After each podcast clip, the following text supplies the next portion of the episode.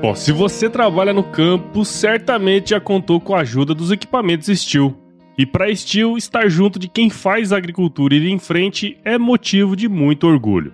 Há muitos anos no Brasil, a Steel é reconhecida por garantir o alto padrão de qualidade de seus produtos e serviços, oferecendo soluções inovadoras para facilitar ainda mais o dia a dia do produtor rural. Como o agro corre nas veias do Brasil e está presente em todo o território nacional, a marca Steel conta com mais de 4 mil pontos de venda de norte a sul, cara. E neles você pode conferir todas as soluções para quem trabalha no campo e também assistências técnicas para ajudar no que for preciso e atender às suas dúvidas e necessidades. Siga a Steel nas redes sociais. Ela está presente no Instagram como Steel Oficial e no Facebook como Steel Brasil Oficial.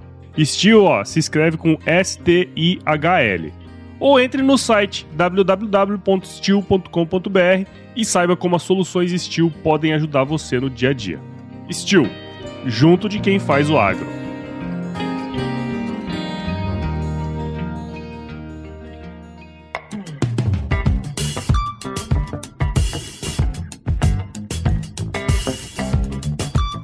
E aí, pessoas! Estamos começando mais um episódio aqui no Agro Resenha e dessa vez é um episódio super especial, como vocês sabem.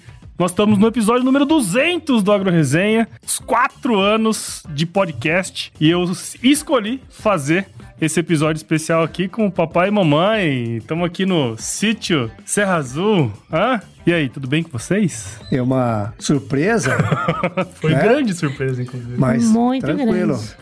Muito gostoso. Então nós vamos conversar hoje aqui um pouco da história, né, da, da nossa família, um pouco das ligações com o campo, né, que ambos os dois têm, né, porque tanto minha mãe com a fazenda do meu avô, né, ali em Guiratim, como meu pai também, quando chegou, né, os imigrantes japoneses lá no Mato Grosso do Sul, né, tem bastante história relacionada com agro. Achei muito pertinente poder fazer esse episódio aqui. Eles estão sabendo hoje, tá? Então, o negócio aqui foi extremamente surpresa, né, dona Mary? Foi, É, foi.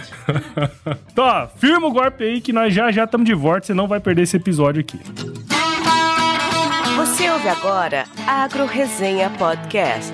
Aqui, a porteira não tem tramela para quem busca se informar sobre assuntos ligados ao agronegócio. A apresentação, Paulo Ozaki.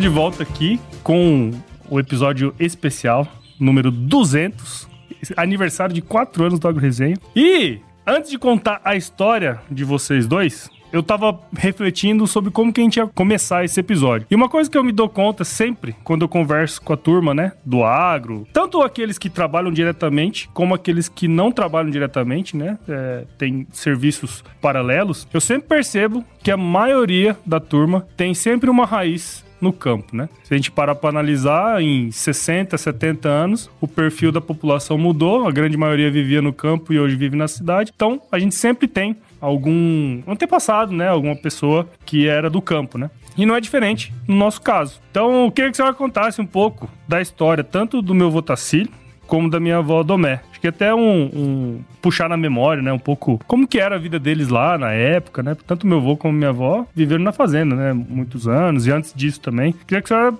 pudesse puxar na memória um pouco da história do meu avô Tacílio, da minha avó Domé. Bom, acho que a história, assim, começa com a vinda da minha mãe da Bahia, né? Vieram a pé, a cavalo, e isso durou muitos meses. E pararam em Goiás para colher café e dar uma respirada para poder chegar no Mato Grosso. Então ficaram safras lá de café. Daí, quando chegou em Mato Grosso, a fazenda mais, como diria, é, Estruturada, talvez? é, talvez. É a do meu avô. E aí eles foram trabalhar pro meu avô. Véia né? Prígio. Seu Aprígio Rezende de Moraes. Daí se engraçaram lá os dois. Saiu esse, esse enlace. Né? E daí então meu avô deu um pedaço de terra pro meu pai trabalhar e foram começar a vida bem, bem assim, bem fraquinho mesmo. Aí uma época, meu, meu pai trabalhava pro meu avô. Fazendo carreto de carro de boi e, e para sustentar a família era isso que ele fazia. Ia a pé para do, dali do Diamantino, que era a fazenda, ia até Mineiros, tudo para buscar mantimento, levava banha e café, essas coisas, trazia açúcar, sal e arame, roupa e tudo. E viveram assim por muito tempo. Até que um dia, um senhor, muito amigo do meu pai, falou para ele que, que ele tinha que deixar essa vida, que ele tinha que trabalhar por conta. Falou, mas eu não tenho condições, tinha um, que, uma, um pouquinho de gado lá, que era o que sustentava a família. Aí esse seu, esse senhor, seu Amorim, falou para ele, vamos lá em casa amanhã que nós vamos acertar. Aí meu pai foi, sem saber o que que era, chegou lá e ele pegou um saco de dinheiro e deu pro meu pai. Falou: Olha, o senhor vai trabalhar para você agora. Se um dia as coisas nunca derem certo, ou se der, se der, se quiser me pagar, você me paga. Se não der certo, você não me deve nada. Meu pai disse que nunca tinha visto tanto dinheiro reunido, né? Aí pegou aquele dinheiro, foi comprou gado, comprou cavalo, foi melhorando, foi melhorando e ele chegou a ter mil cabeças de, de, de gado. E minha mãe, a história dela que eu sei é só essa mesmo, de vir da Bahia com muito sofrimento. Aí teve que casou, aí os filhos todos ela teve em casa, trabalhava só em casa. Ela, uma certa época, ela dava aula de corte e costura para aquelas moças da região que ia casar, os pais levavam lá para minha mãe ensinar a costurar. E fazia queijo, requeijão, essas coisas da fazenda para vender. Aí foi chegando os filhos e tudo, e a vida foi melhorando bastante. É, tiveram sucesso né, na, na, na vida deles muito trabalho, sucesso devido ao trabalho. E assim foi. Eu lembro da senhora contando essa história dela, da minha avó, né? Ela dá aula de corte e costura, né? Na época, para quem não sabe, o, o, o, Alto Diamantino, que é onde minha avó vivia, era um vilarejo. Vivia lá, quantas pessoas viviam ali? Ah, ah, acho que não poucas vivia famílias, né? Era assim, você podia... contar. Aí, uma certa época, ela também era cabeleireira. Então ela cortava o cabelo daquele pessoal da região toda e costurava, né, também. E os vestidos de noiva que tinha por ali, ela mandava bem. Engraçado que essa história mesmo do seu Amorim, eu não lembrava dela. Eu não lembrava dela. Essa história foi muito... Que doido, né, isso aí? Porque ele era... Não era familiar, né? É compadre. É compadre, né? Compadre. E, e a senhora lembra bem da época que ele carreava com carro de boi e tudo mais? Lembro. Como é que era? Nossa, ele era assim, ele levantava 4 horas da manhã, tirava o leite, cangava os boi e, almoçava sete horas da manhã e levava a matula. Uhum. Aí só voltava à noitinha. Aí descarregava, aí separava boi, vai, é, bezerro e já ia começar tudo de novo pro outro dia. Mas essas viagens que ele fazia, por exemplo, para Mineiros, demorava quanto tempo, mais ou menos? Ah, meses. Meses mais de mês. Ia para mim muito para o alcantilado, que depois apareceu mais o alcantilado que, que já tinha o comércio, né, que dava para ir lá fazer compra. Uhum. Aí levava as banhas, as coisas que tinha no sítio para trazer essas outras coisas que eu já falei. É porque na, na época o lugar mais perto para trazer esses mantimentos era lá, né? Ou como é que era esse? Era tesouro Tesouro? Em primeiro lugar, e alcantilado. Hum. Aí depois, essas viagens longas, não sei por que que ele fazia mineiros, ele ia lá, assim, se tinha o comércio, não sei por que que eu sei que ele ia muito em mineiros. É porque ele também é de lá, né? Tem... É, tem de levar carga para alguém, né? Uhum, entendi. E chovia muito naquela época, a volta era penosa, porque era açúcar, uhum. trazer açúcar, uhum. coisa que no, no, carro, no de carro de boi, né? Açúcar era tudo saco de pano.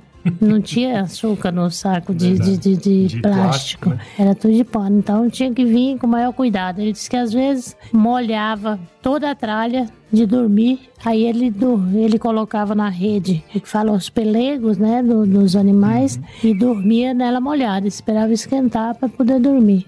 É, era bem complicado, né? Não era, não era simples, não. Mas lembra uma coisa que na bodas de diamante que a gente fez lá na fazenda, né? Que meu De avô- ouro. Foi do diamante, de 60 anos, que teve a homenagem com o carro de boi. Ah, tá. Foi no de 60 anos, foi na bodas de diamante, né? E eu lembro que quando o, senhor lá, que não lembro o nome dele, que fez a homenagem, que, que cedeu o carro de boi pra levar as coisas lá pra fazenda. Antônio de Jesus. Isso. Eu lembro que quando tava chegando o carro de boi, você falou um negócio pra mim que me marcou. Você falou assim: esse era o barulho quando meu avô chegava, né? É, porque ele, ali, o, antes de chegar na fazenda aquele dia, o Antônio Jesus falou assim: vamos parar o carro aqui e vamos colocar muito carvão, que é pra chegar cantando. Cantando, né? É, e chegou. Foi muito emocionante. Meu pai ficou muito emocionado, porque ali. E durante a cerimônia mesmo lá que teve a missa e tudo, então as, as oferendas lá da, da, da missa foram as coisas que eles tinham, né? Um saco de com arroz, um saco com feijão, um saco com café e,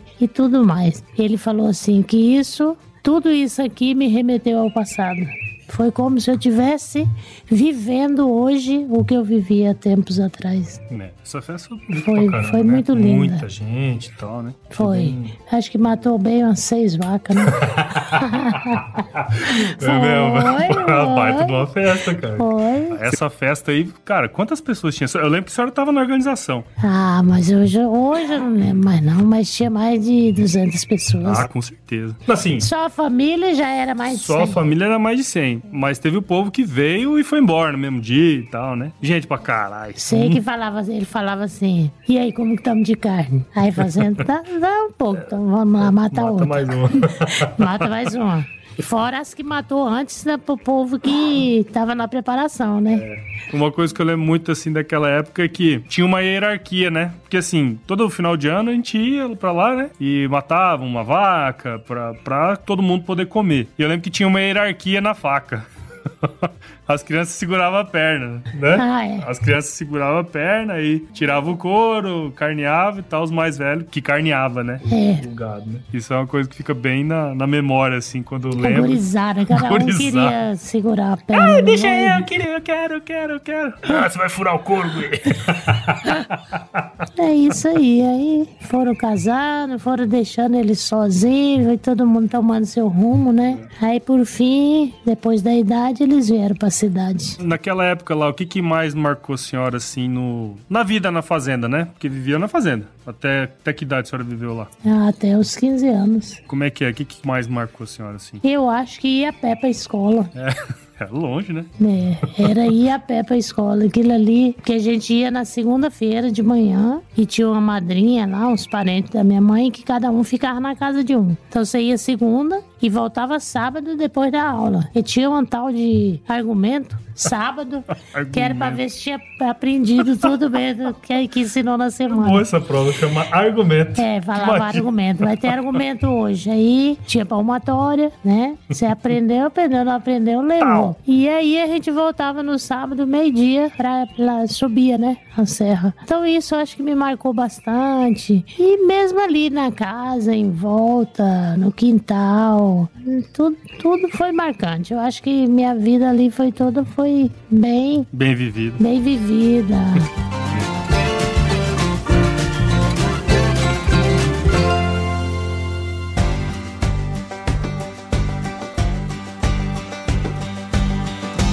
E aí, tá curtindo o bate-papo, cara? Espero que sim. Mas eu tô passando aqui pra te dar um recadinho. A missão da Stoller é transformar conhecimento em inovação para agricultura, gerando valor a todos os envolvidos. Por mais de 50 anos, ela transforma conhecimento em inovação no esforço de impulsionar as culturas a alcançarem seu máximo potencial genético e atingir altas produtividades. E quando se trata de conhecimento, você pode encontrar tudo sobre fisiologia, nutrição e biologia de plantas no podcast Campo On, produzido pela Stoller. Lá, um time de especialistas aborda assuntos relacionados às principais culturas agrícolas e, como você já sabe, você pode escutar quando, onde e como quiser. Aprimora o seu conhecimento no site da Stoller, o www.stoller.com.br. Lá você vai encontrar vários artigos técnicos e o link para assinar o podcast Campo On no Spotify. Lembre-se de seguir a Stoller no LinkedIn, Instagram, Facebook e YouTube. É só procurar por Stoller Brasil. Isso é inovação, isso é Stoller.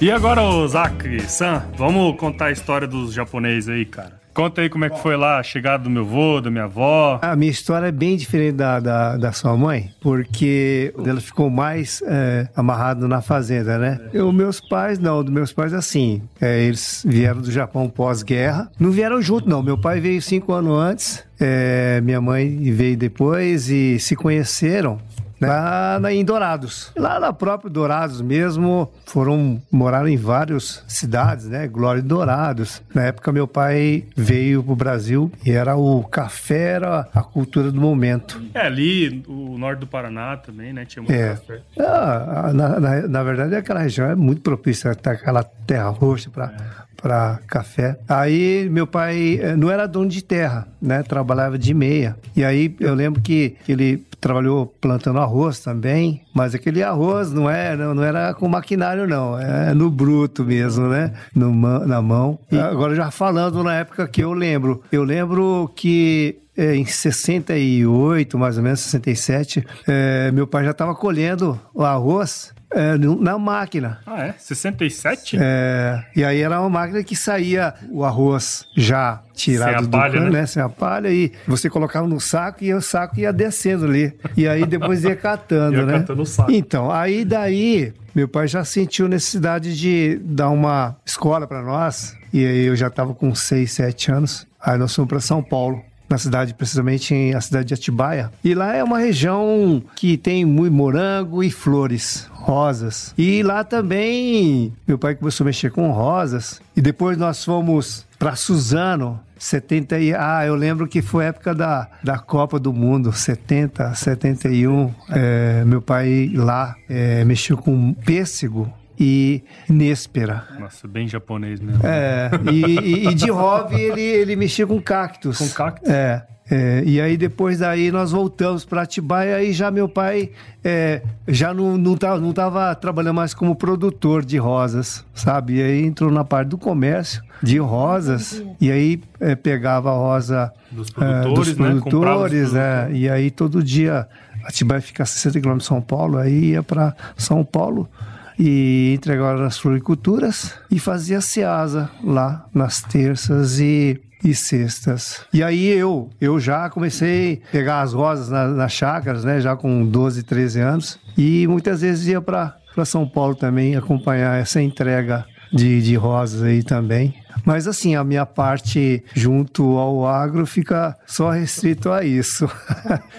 Não, mas é, é, mas o senhor lembra essa mudança de Mato Grosso do Sul para São Paulo? Ela foi única e exclusivamente por causa da educação, tipo para a família assim, ou teve algum evento que aconteceu para vocês irem para lá? Olha, eu acho que eu admiro muito meu pai nesse sentido. Ele sempre preocupou em dar um, um estudo para nós e foi mais melhoria dele também, lógico, mas também isso aliado a, a, a, a nos dar um, um, estudo melhor também. Eram, eram quatro filhos. Então foi isso. É porque eu lembro que, como ele foi, trabalhava muito no café, teve uma época, acho que foi nessa época, década de 70, mais ou menos, que teve a geada negra, que destruiu um monte de pé de café lá. Por isso que eu tô perguntando, porque às vezes pode ter sido também uma. Pô, não tem mais cafezal, né? Deixa eu procurar. É, mas nessa época meu pai já não tava lá. Ah. É, 68, 69, nós fomos é, para São Paulo, ido, é. Né? Só que os meus avós, os pais do, do meu pai, eles eram lá de Dourados, aquela região realmente houve uma, uma geada forte e eles mudaram lá mais para Campo Grande na região de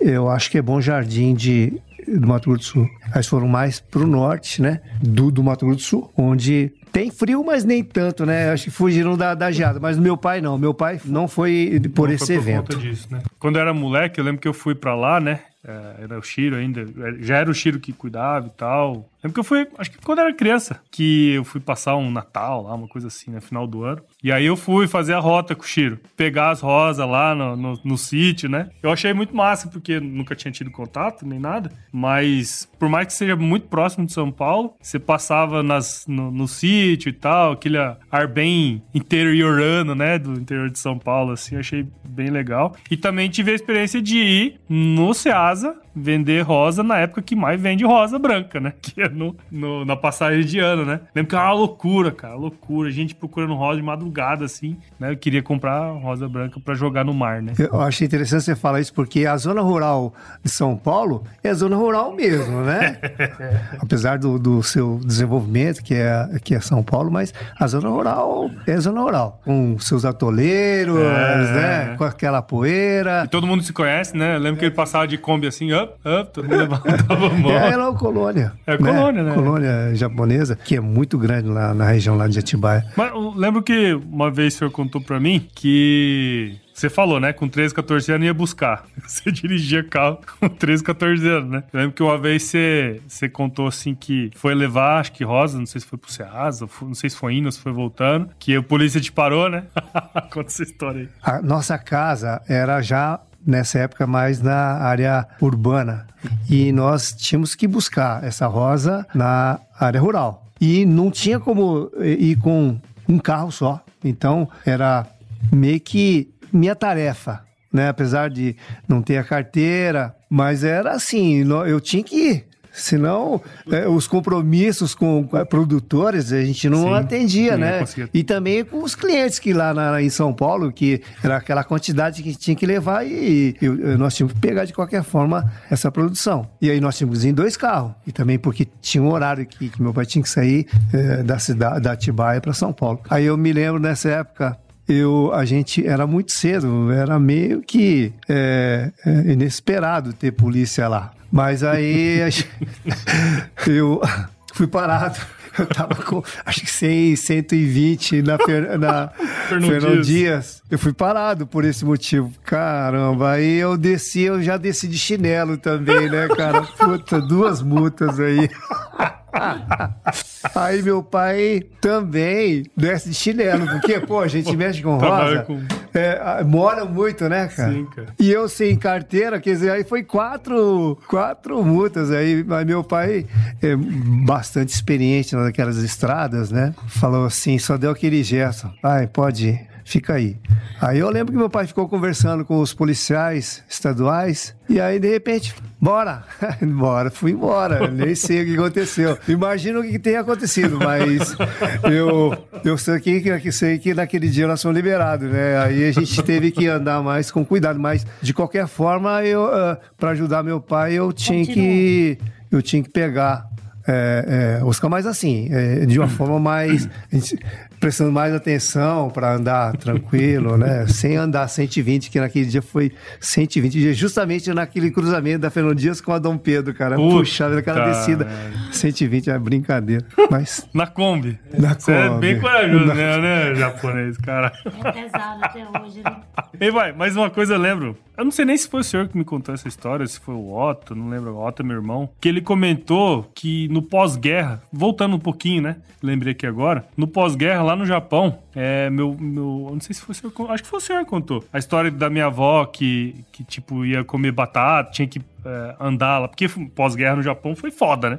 E eu lembro que o senhor conta assim sempre nessa questão do, do porquê, né, o, o, os japoneses vieram para cá e o, como isso ajudou o Japão, né? na, na reconstrução também, a vinda deles para cá. E também essa questão de viver com alimento escasso, né? Tudo com escassez, né? Queria que o senhor contasse um pouco dessa história. É a água, tudo uma, uma série de questões que nós não temos esse problema, nunca tivemos, pelo menos não na nossa geração. Mas acho que é legal contar essa história até pra gente pular pra próxima aqui. É, o, acontece que quando pós-guerra, o Brasil ficou no eixo, na, na, na, na turma que ganhou a, a, a guerra. E aí, depois que derrotou o Japão, né? Aí todo mundo é, teve que ajudar. Nos Estados Unidos até hoje entra com dinheiro com o Japão e o Brasil, o Brasil falou assim, olha, eu tenho muito espaço no, de terra e eu quero que, que levem para lá. Porque, na verdade, é o seguinte: um país destruído teria que ter plano de ação para que pudesse é, reerguer. Como é que ia ter um país destruído, populoso, então, é, um dos planos de ação é, é que o Brasil trouxesse é, é essas pessoas de, desses países derrotados. Tanto é que, se for ver, é alemão, polonês, polonês. japonês, todo Ucraniano. Ucrânia, tudo, todos os é, é, países que perderam a guerra. Né? E aí, então, aí, hoje, minha mãe, por exemplo, tem um. A água para ela é bem.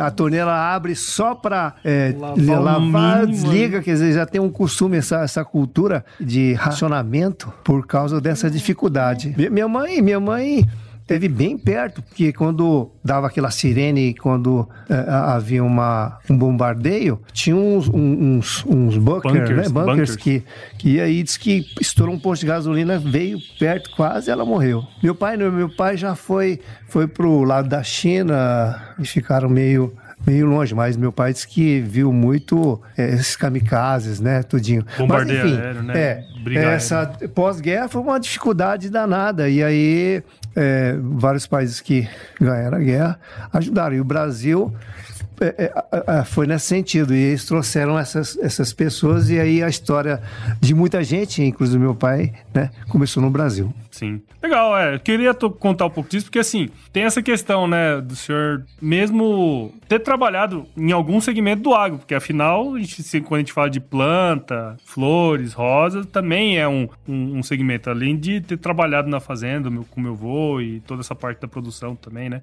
Eu queria trazer esse histórico antes, justamente para contar, pô, mesmo você, ambos, não trabalharam no agro diretamente, mas os antepassados né, fizeram essa ponte para que vocês pudessem trabalhar, é, viver, né, de alguma maneira. Uma certa idade a gente trabalhou, né? Sim, exato, por que isso que eu ajudava minha mãe, né? Acho que essa, essa questão, por exemplo, de Chocava ajudar. arroz. É, exato. No, na mão. Na mão socava arroz, fazia queijo, tudo que, que, que precisava, que precisava fazer. fazer ah, não tem dúvida que todo esse conhecimento prático que tivemos, ela, né, é, a gente ganha, né, na vida para a gente claro. poder, né?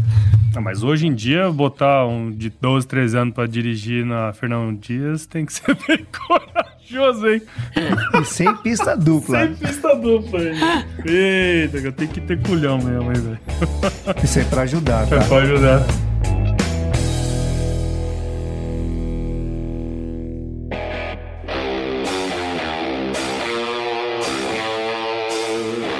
E aí, cara, pô, não sei você, mas eu curto demais escutar podcast no som do meu carro enquanto eu dirijo. E é o jeito que eu encontro tempo, obviamente, para me informar sobre tudo que me interessa. E é pelas estradas do interior desse Brasil que o agro tem construído a sua história e, sem dúvidas, a S10 está presente nela, sempre em parceria com o homem do campo, carregando de tudo, especialmente boas histórias de gente que faz acontecer. Falando em boas histórias e de gente que faz acontecer, a Chevrolet lançou o S10Cast, um podcast que você pode escutar no conforto da sua S10, trazendo boas histórias envolvendo pessoas, músicas e tradição, com meu amigo Rogério Coimbra, do Mundo Agro Podcast. Ouça o S10Cast na sua plataforma de podcast favorita e lembre-se de assinar o feed para ser avisado dos novos episódios do S10Cast. S10Cast, o podcast feito para quem faz.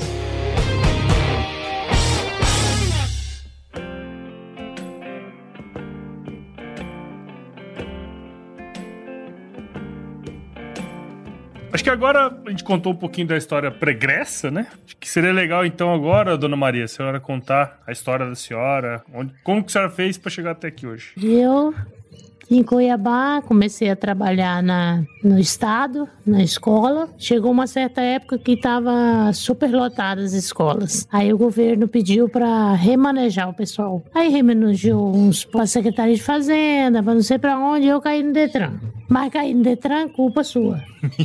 Porque eu tava pro trabalho e aí o pessoal foram lá pra escolher, fazer o cadastro das pessoas, né? Aí você falou, minha mãe tá pra faculdade. Aí a menina perguntou, qual que é o horário da faculdade? Ela é agora de manhã? É agora de manhã. aí eu falei, então não serve porque tem que ser período integral. Não, não sabia dessa não. Aí eu falava assim, pô, por que que você falou, minha filha? Eu abandonava a faculdade, mas eu ia pra Cefaz.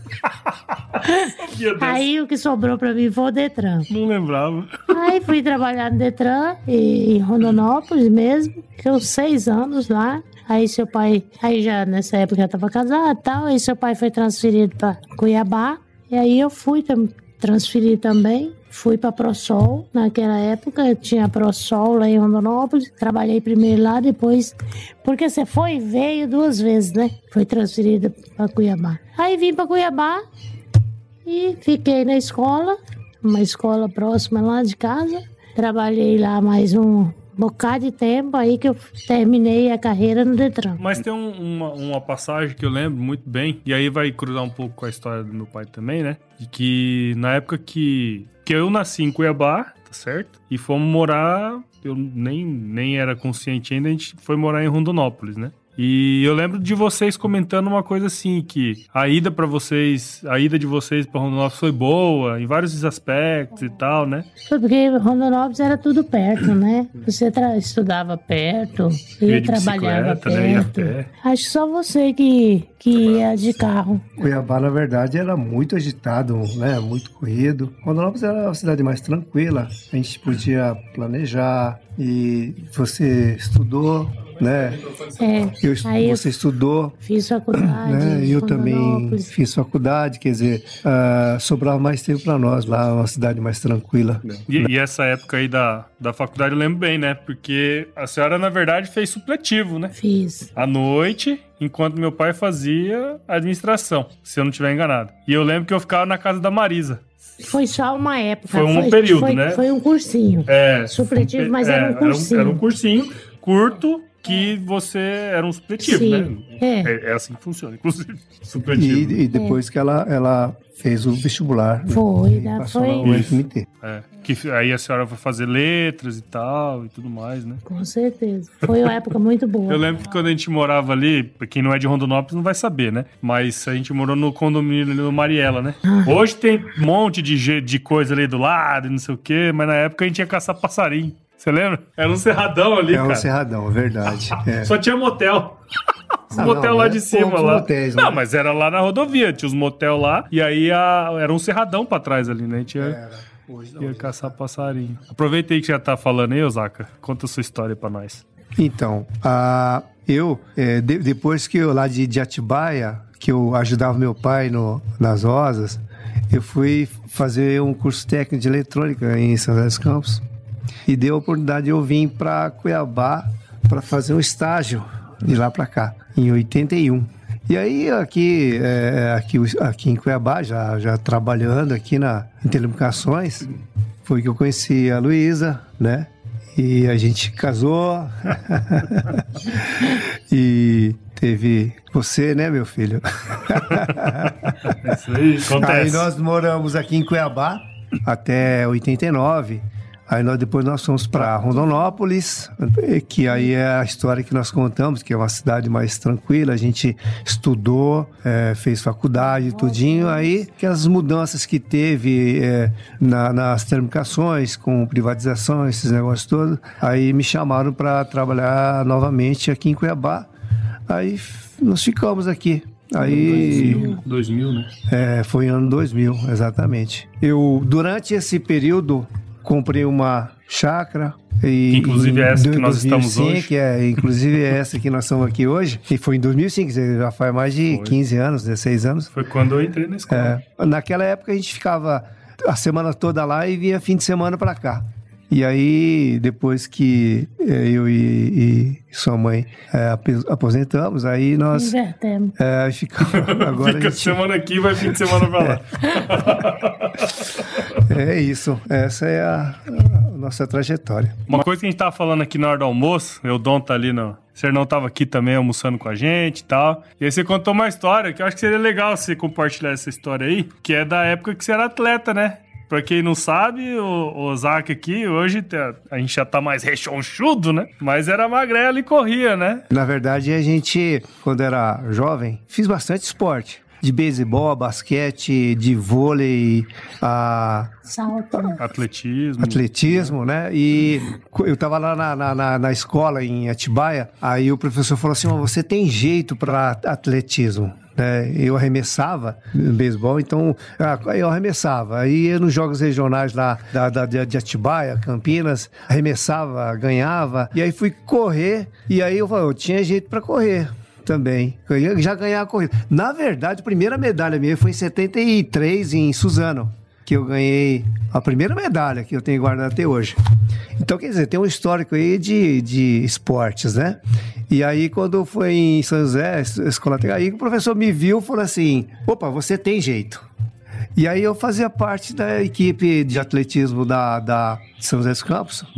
Primeiro da escola, depois eu no time é, do CTA lá em, em, São José. E foi nessa época que eu, ainda em categoria uh, juvenil, né? É, tinha um torneio no, no Ibirapuera é, organizado pela Colgate, Palmolive e Gazeta Esportiva. E aí eu corri, ganhei, é, tem o recorde, brasileiro. recordista brasileiro, 75 metros, tem isso no jornal, tá? tem mesmo.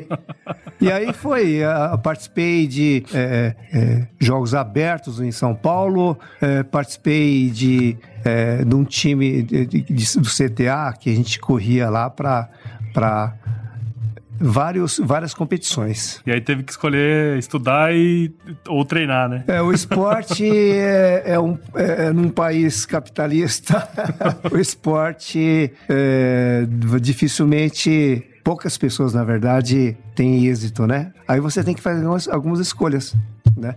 E eu tive que fazer escolha entre o estudo, o, o, o estudo e o esporte. Aí eu tive que Abandon, abandonar, não. É, depois eu continuei, continuei ah, jogando, jogando, bola, bola e, tal, né? e, tal, alguns esportes aí, mas é, é, aí segui uma carreira profissional onde eu tinha estudado. Sim, sim. E era uma promessa para Olimpíadas de 84? É, fazia uma, fazia uma, uh, fazia parte de uma equipe, era, é, eram quatro pessoas que nós treinamos sempre em várias competições. E assim, só para detalhe, né? O, os negros são caras excepcionais no, no, no, no esporte, no né? esporte, né? E era o único japonês no, naquele, no meio. Naquele meio, né? De, de três ne de, de negros ali, era eu, o único amarelo, na verdade, nem branco. Amarelo. não era nem branco. Não era nem branco. É, e era nós, nós quatro tentando buscar uma, uma classificação para Jogos uh, Olímpicos. Tanto é o nível que, que nós estávamos, né? Uhum. De, de, do, de esporte lá, sabe? Né? Sim. Mas uma coisa que acho que é incomum de vocês dois no trabalho especificamente é que praticamente vocês trabalharam na mesma empresa a vida toda, né? A senhora, óbvio, começou na escola, mas era no estado, né? Teve o remanejamento para ir pro Detran e tudo mais mas vocês entrar, você entrou lá e ficou a vida toda, né? A senhora não passou por nenhum processo de privatização com meu pai, não vamos falar daqui a pouco. Mas hoje em dia, é que as coisas estão cada vez mais mais rápidas, né? O pessoal troca de emprego bastante e tudo mais. Inclusive eu sou um desses, né?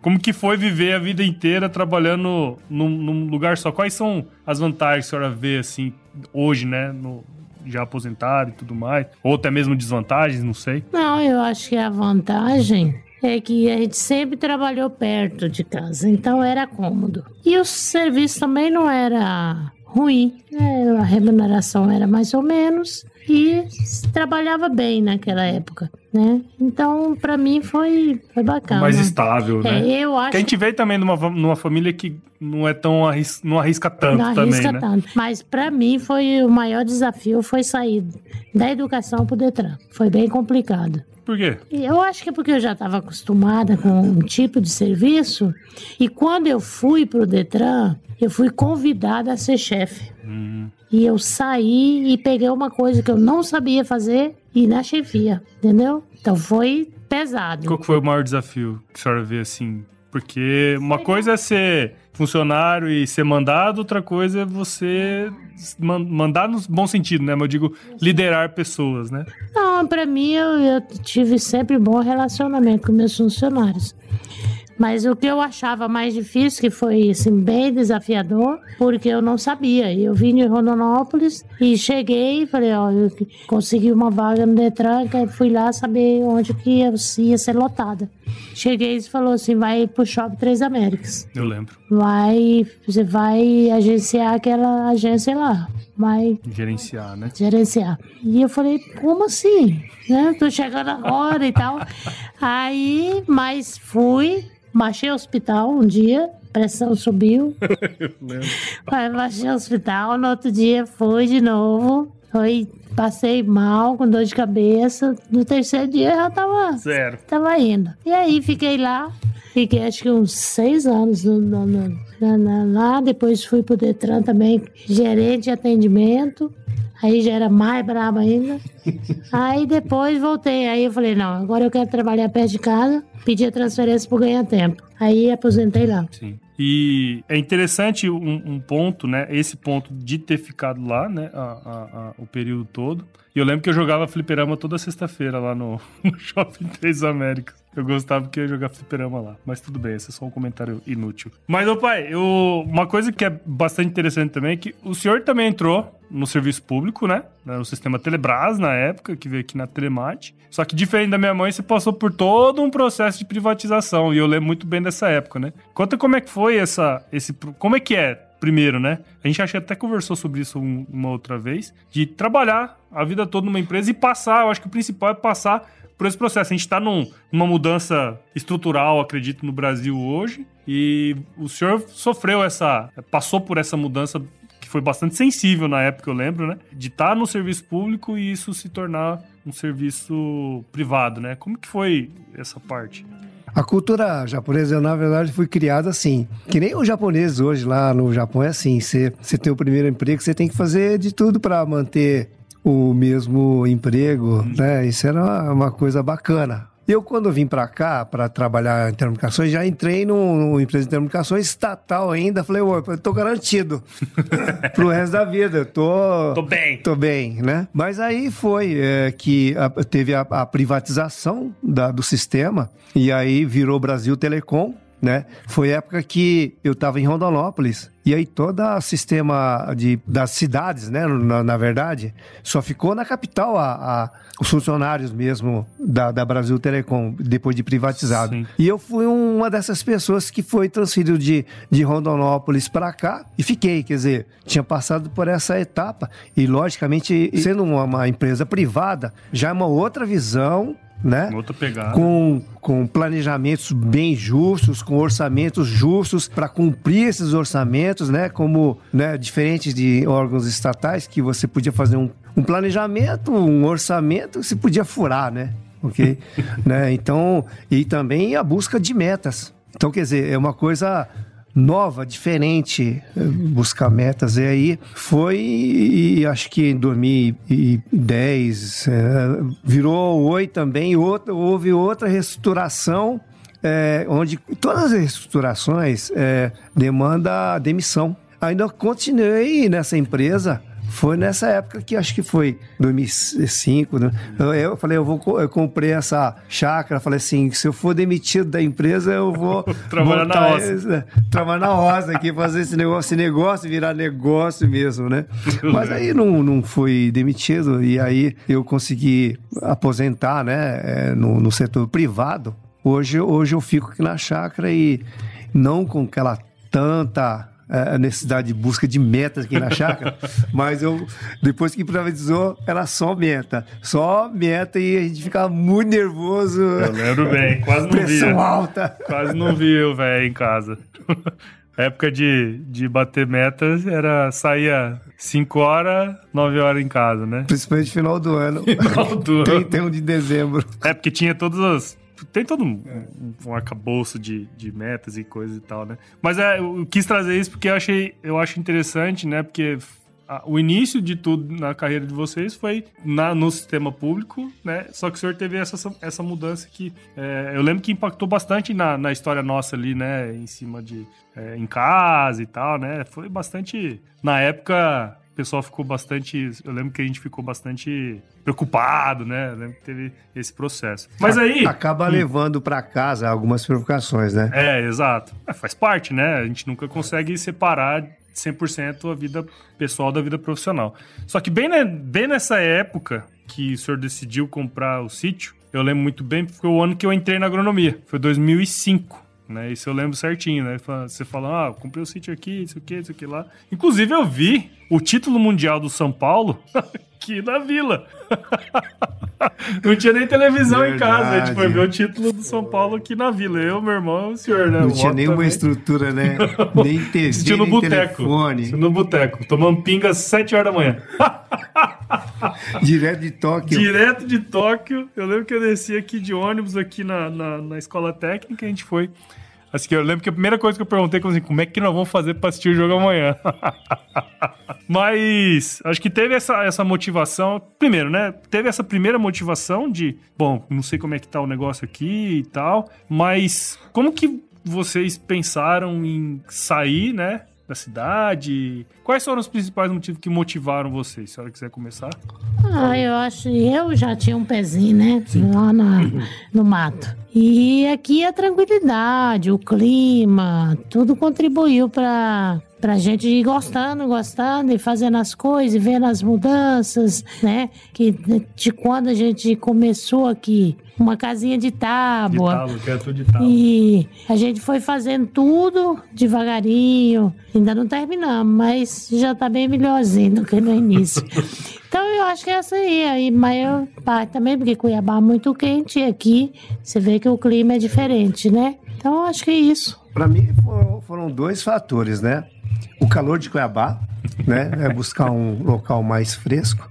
E outro, como, como tinha dito antes, se eu fosse demitido da empresa pública, é, privada, eu teria que ter um negócio. Eu queria fazer desse sítio um negócio. Uhum. Né? Esse era o grande objetivo. Isso foi né? fazendo as coisas. E, então, esse eram as motivações. E outra coisa também é o seguinte: a, a minha esposa, a Luísa, ela gosta também. Então, é, é, é, essas duas coisas, ela, ela gostar, ela gostar de estar os aqui. dois gostarem, Sim, é. né, é, também faz com que esse tanto de tempo que a gente está aqui, 15 Sim. anos. Senão, 15 anos, certeza não, não estaria aqui.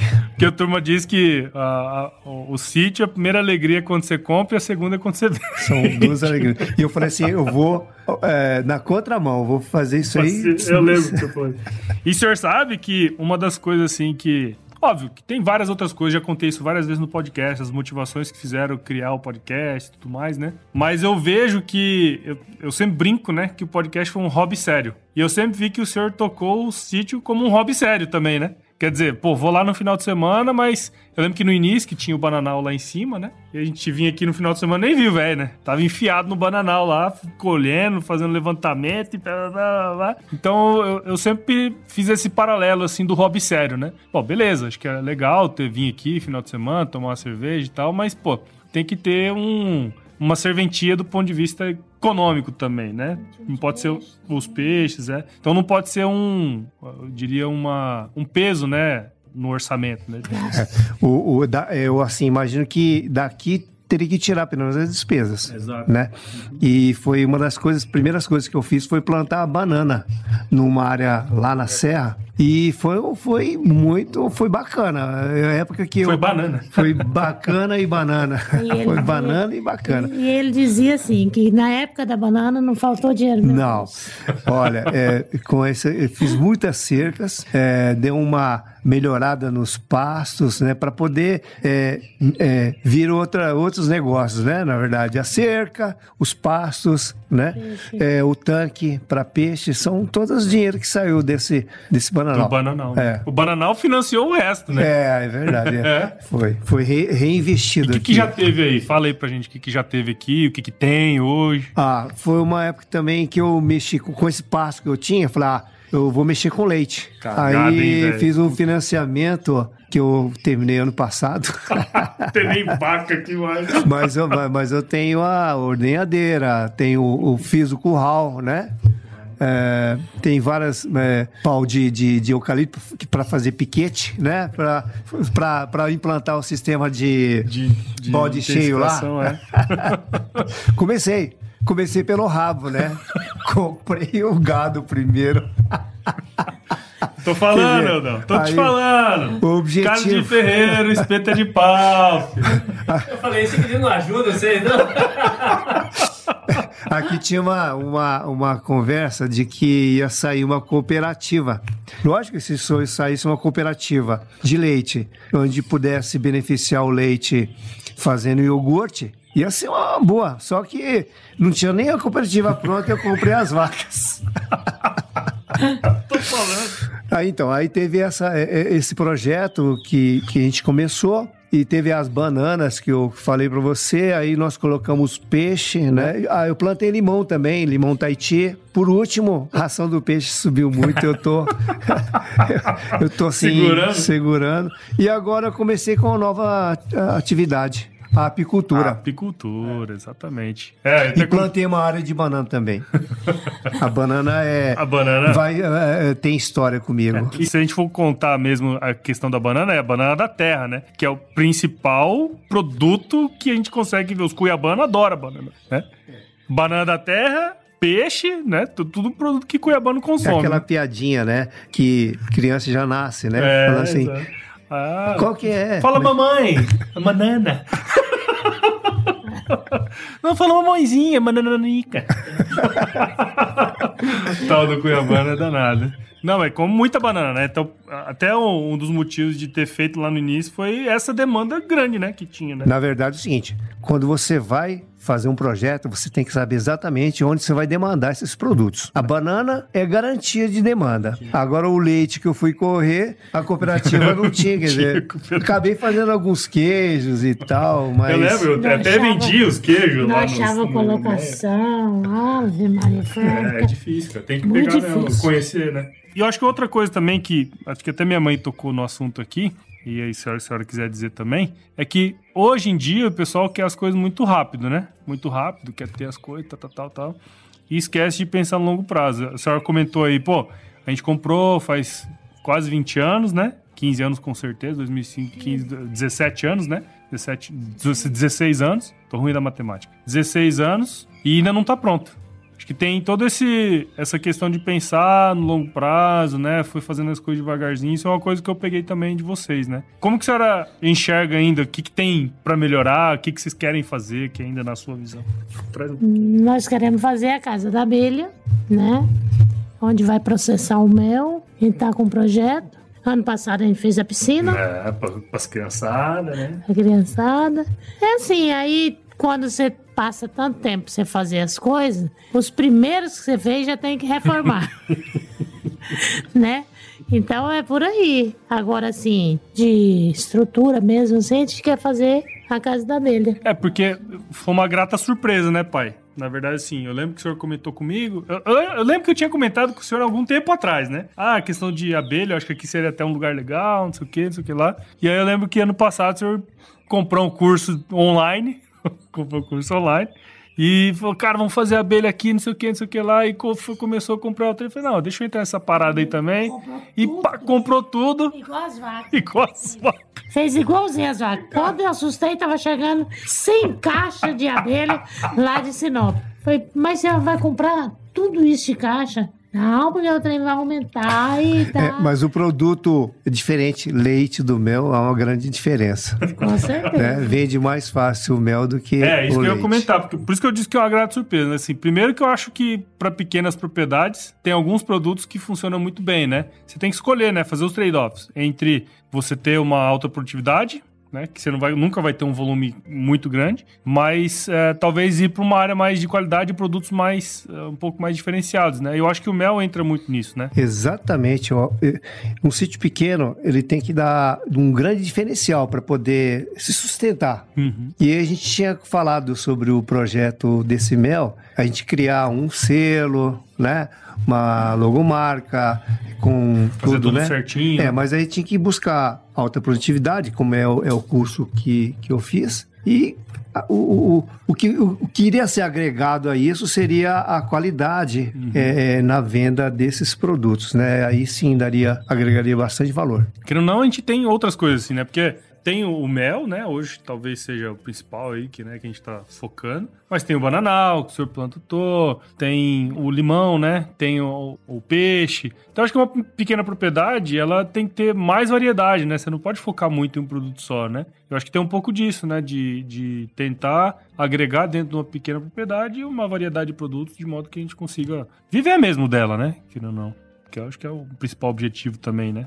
É, apesar que, como você tinha falado antes, a quantidade te ganha bastante é no volume, Sim. né? O que uma propriedade pequena não, não, não te vai dá. conseguir é. fazer, né? E aí, tipo assim, eu lembro que numas, numa viagem técnica, né, que eu fiz pra França e tal, lá tem muito, muito dessa questão, né, que é um pouco diferente daqui. Lá as propriedades são muito menores, é tocado pela própria família e tudo mais, que são esses circuitos curtos de comercialização. O que, que é isso? O cara, o produtor que vende direto para o consumidor final, né? Aqui no Brasil a gente não tem muito disso, né? Mas o nosso padrão de consumo é basicamente ir no supermercado e comprar tudo que a gente precisa lá, né? E aí muito se discute é, de sistemas de produção, o que, que é melhor, orgânico, isso e aquilo outro. Quando na verdade a gente tem mais um problema de distribuição mesmo, né? E quando se a gente conseguisse fazer isso, melhoraria bastante, né? acho que até uma das tentativas que a gente tem feito, né? Tipo, quando deu problema lá do queijo aqui, fez que a gente vendeu direto lá pro consumidor final, né?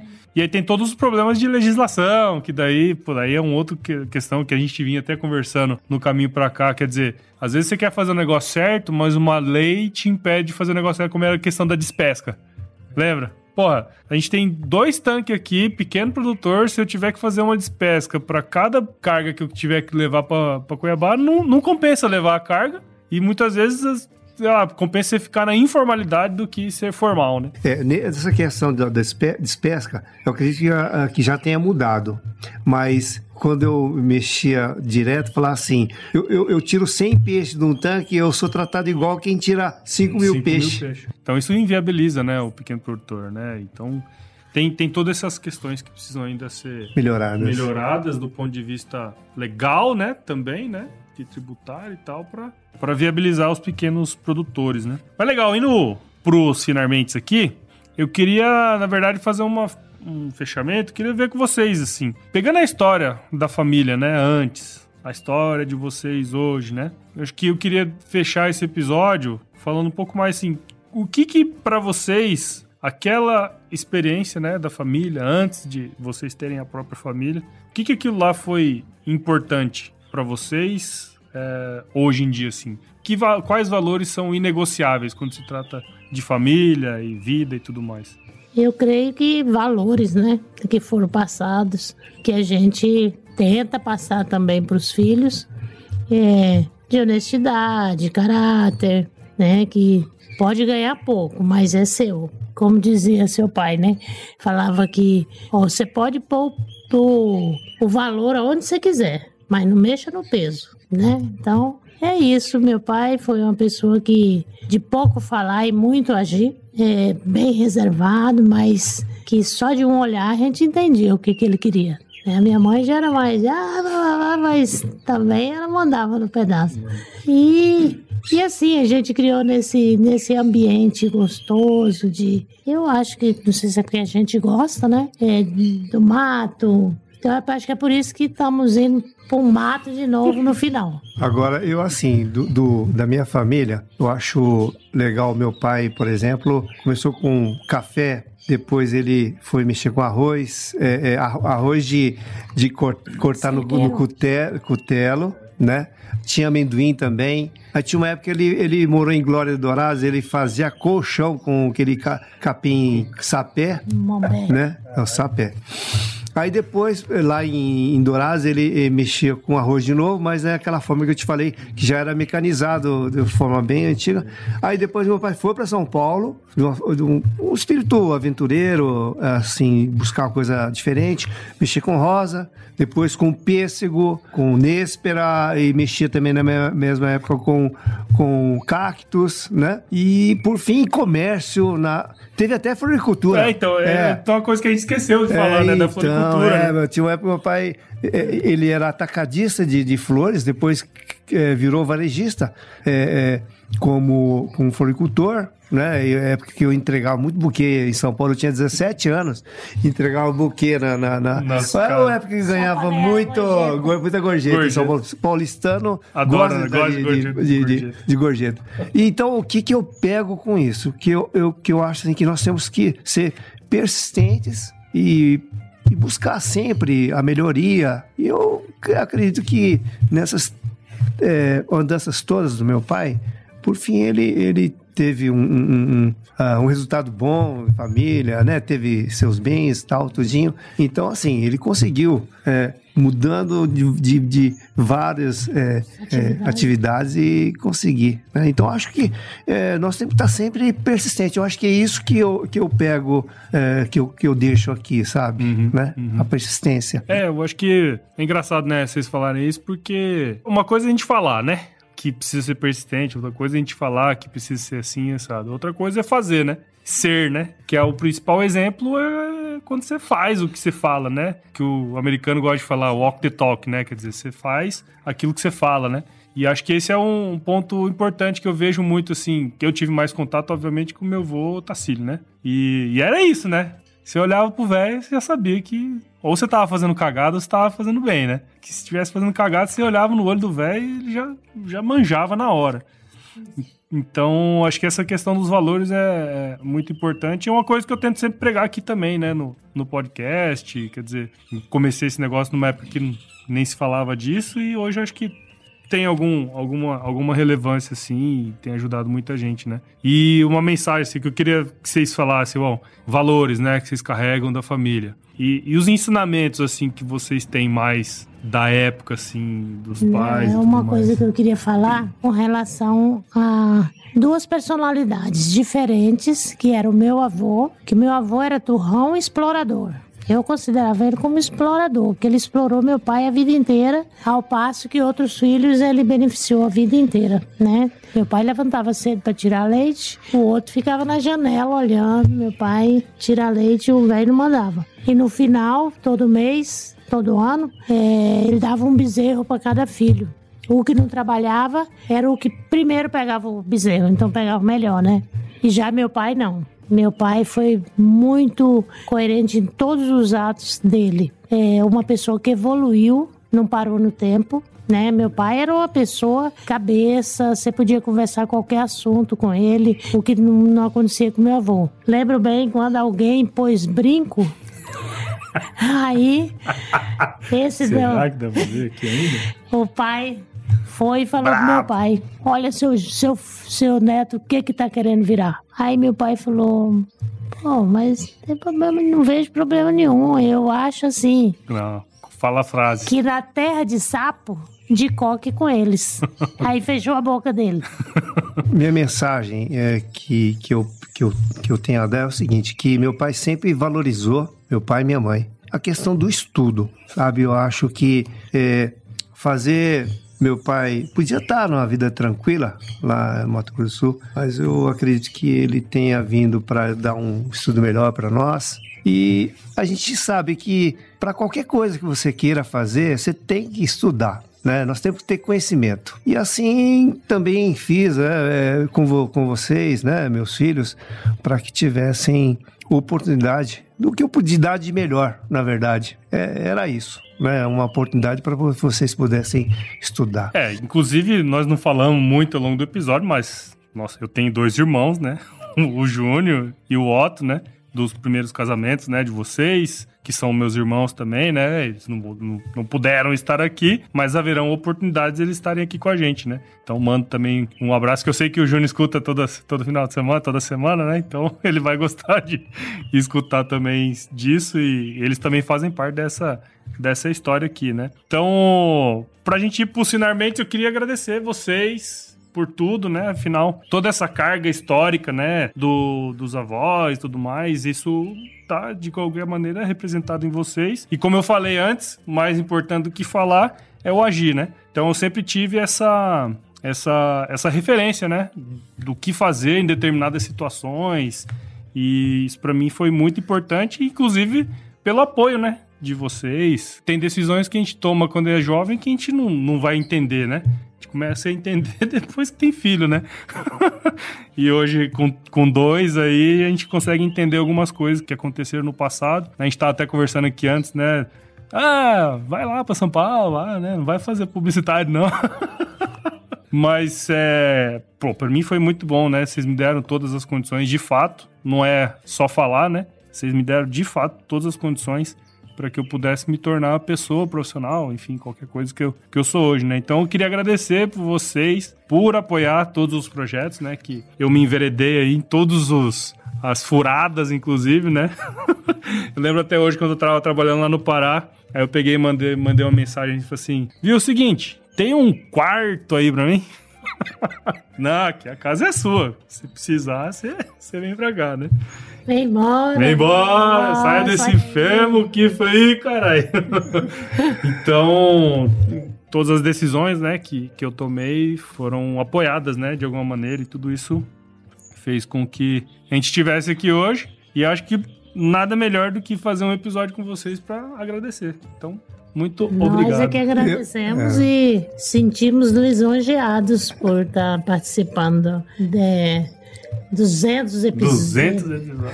Maravilha. Ó, eu agradeço também, né, você ter lembrado da, da gente. E, assim, eu acho que nós temos direito é uma coisa que a gente aprende, né? Eu achava que eu, por exemplo, não podia errar, né? Então, às vezes, talvez eu não tenha arriscado muito. E eu falei que com vocês, né, é assim, eu acho que vocês tinham o direito de errar. Então, eu, a gente apoia por isso. Porque se acertar, bate, bate pão. Se errar também, bate palma começa e bola para frente, começa de novo. Eu acho que é, essa é a mensagem maior, né, para todo mundo. Eu acho que eu fico, eu escuto é, é, os seus episódios e vejo que é, muitas pessoas pensam da mesma forma. Que eu acho que nós temos que ser perseverantes para se cair nós levantarmos e bola para frente. É Levanta, isso aí. sacode a e dá a volta por cima, né? Como diria a música. Não, e é, e é isso mesmo, cara. Acho que. E também tem a época, né? Na época de vocês era mais difícil dar a volta por cima, talvez, né? Tem toda uma questão familiar da época, da sociedade do, do momento também, né? Até inclusive no episódio recente que eu fiz, né? A... Você hoje tem uma longevidade muito maior, você pode fazer várias transições de carreira ao longo da sua, da sua vida, coisa que antigamente era um pouco mais difícil, né? Talvez até pelo acesso da informação e tudo mais. Quem diria eu, agrônomo, sendo comunicador hoje em dia, né? Então... Trabalhando com marketing. O, outra coisa, assim, o cara olhava a carteira do cara, o cara, puto, o cara entra, sai no outro, entra no outro, sai no outro. Fala, pô, esse cara aqui esse não cara presta, não porra. Não. Né? E hoje não, hoje o cara não. entra, faz a mesma coisa, fala assim, puto, o cara tem experiência. É. Então eu acho que é um grande, é, né? A mudança de visão também. A mudança de né? visão, exatamente, é. gerencial, é, né? Exato, exato. Quer dizer, cara que tem mais experiência pode ainda, trazer, agregar um pouco ainda mais. Ainda bem que o tempo muda e sempre o melhor. Mas então agora vamos para a última parte desse podcast que vocês conhecem muito bem, que é o nosso glorioso quiz. Vocês acharam que ia passar ilesos pelo quiz, não? quiz! Vamos começar com a Dona Maria. Dona Maria, fala pra gente qual que é a sua música antiga predileta. Oh, não sei se é tão antiga, mas é aquela música que você cantou nas bodas da minha mãe. Nas bodas. Como é que era o nome daquela música mesmo? É Quando a gente Carlos, né? ama alguém de verdade, alguém... É. Acho que é do Roberto Carlos, Amor eu não lembro. Sem limites. Amor Sem Limites. Exatamente. Esse aí. Coloca aí, senhora. O tempo passa, tudo passa mais no peito. O amor permanece. E você, Osaxan? Qual que é a música antiga predileta aí, cara? We Are, We are the Champion. Ah, Queen! você sabe que o, o, o, grande influenciador por eu gostar de rock foi você, né? O primeiro CD que ele me comprou foi um CD do Pink Floyd. São Paulo. É, meu amigo, é isso aí, cara. O primeiro CD que eu ganhei foi um CD do Pink Floyd. Aí minha mãe me deu um do chiclete com banana. Ê, dona Maria! Totalmente igual. mistakes. I've made a few. I've had my share of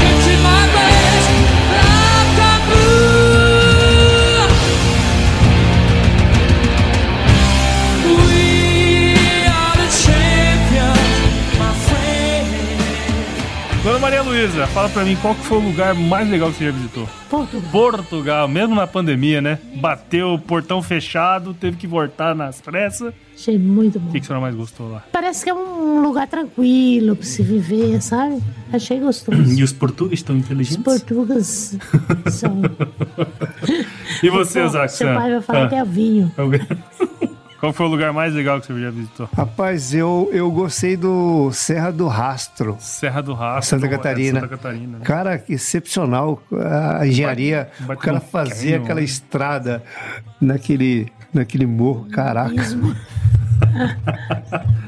e Dona Maria, a senhora tem várias especialidades na cozinha, mas qual que é a sua principal? Que a senhora vê assim, pô, isso aqui é a minha especialidade. Frango caipira, né? Frango caipira, estamos na roça, tem que ser um frango caipira, né, velho? Pô, macarronada aí. frango caipira. Ô, Zaxan, eu sei que quando a gente ficava sozinho em casa, minha mãe não tava em casa, você fazia uma salsicha cozida que era uma... Caldo que dói. Olha, eu, eu... A Luísa, minha esposa, ela cozinha muito bem, então eu não tive que estudar muito, né? Para fazer. tive que comida. estudar muito a matéria. Mas assim, é, é, quando eu morava em República, eu, eu, eu era o cara que fazia o arroz. É, então arroz eu sei fazer. E gostoso. e a dona, a dona Maria deu uma olhada assim. Tem que ver, né? Tem que ver. Nunca comi. Parte você corta, tá, Paulo? Não, você essa que vai ficar. Pode me, né? Eu é essa fiz, que vai ficar. Eu já fiz. Ah. Tá enganado. E o livro, dona Maria? Você tem algum livro para indicar pra gente? Og Mandino, Og Mandino, né, que fala, é Ressurreição de Cristo. E você, Show Paulo? é um livro que eu estou lendo atualmente sobre abelha. a nova apicultura. a nova apicultura. Não, eu não sou de, de grandes leituras, de, de ler bastante, mas essa daí vai fazer parte da minha profissão agora. Vai me ajudar bastante. E dona Maria, se a senhora pudesse se encontrar com seu eu de 17 anos hoje, qual seria o, o conselho que a senhora se daria? Estudar mais. É? Estudou pouco? Estudei pouco. Estudaria mais. Por quê? Ah, porque no decorrer da vida faz falta, né? Hum. Faz falta. Entendi. Até o emprego, né? Você consegue coisa melhor o estudo. Então é tudo. Tudo é. Acho que seria Ou faz isso. o próprio emprego também, né? Também. Isso aí. E você, Chão Paulo? Se você se encontrasse com o seu eu de 17 anos hoje, qual seria o melhor conselho que você se daria? Seria eu ser mais arrojado. Eu acho que apenas isso, arrojado. É. Eu lembro que você contava muita coisa assim, né? Se for primogênito, né? É. E aí teve toda a questão, você vir pra cá e tudo mais, né? É porque o japonês, na verdade, o, o filho mais velho, ele é, é uma pessoa que tem que ficar com os pais. Então eu fui sempre criado para eu ficar junto deles. E eu passei essa bola pro mais novo, né? Joguei a carga nas costas do meu irmão. Mas é, então a gente fica mais preso a eles, né? Então a gente, às vezes, é, nós temos que fazer a, a vontade deles. Então eu, eu, eu passei essa bola para eles, mas aí, devido a isso, a gente deixa de, de, de ser mais arrojado, né? E mais preso. Então eu acho que essa seria conselho, conselho que, que, que tem que ser dado, sabe? Nós temos que ser arrojado desde menino. É isso aí, cara. Muito bom, então. Muito obrigado por vocês terem participado aqui deste episódio de comemoração dos quatro anos Surpresa. da Surpresa. bom, tomara que nós tenhamos é, tido uma boa participação. Vamos ver o senhor, produto final. Vamos ver quanto o, o senhor vai, capricha aí. Vai, quanto que ele vai cortar. Bom, você que escutou esse episódio até agora, Queria, se você curtiu esse bate-papo, compartilhe esse episódio aqui com quem você gosta. O podcast ele só cresce se você compartilhar.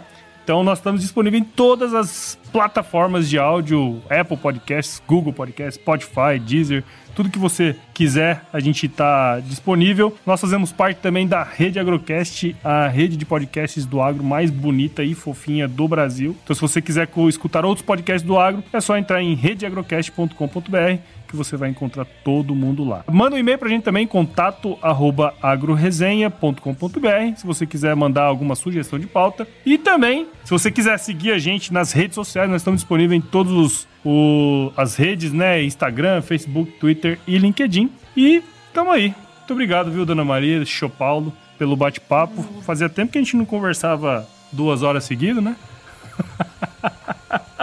é isso aí, vamos deixar uma, um recadinho final aqui pra turma que nós estamos precisando, inclusive, né? Com certeza. Qual que é o recado, Ana Maria? Se chover, não precisa molhar onda. Eu ia falar, não precisa molhar a banana. Não precisa molhar a banana. Pior que tá demorando essa joga.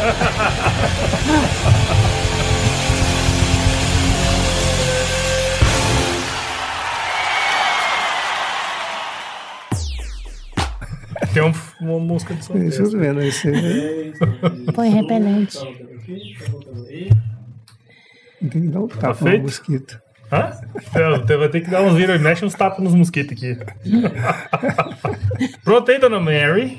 Tô pronta. Tô Pronto. pronto, pronto, bebê, tô pronto. tô lá. pronta. Tudo Pode ótimo. falar isso. Tudo tranquilo, ó. Tá bom. É.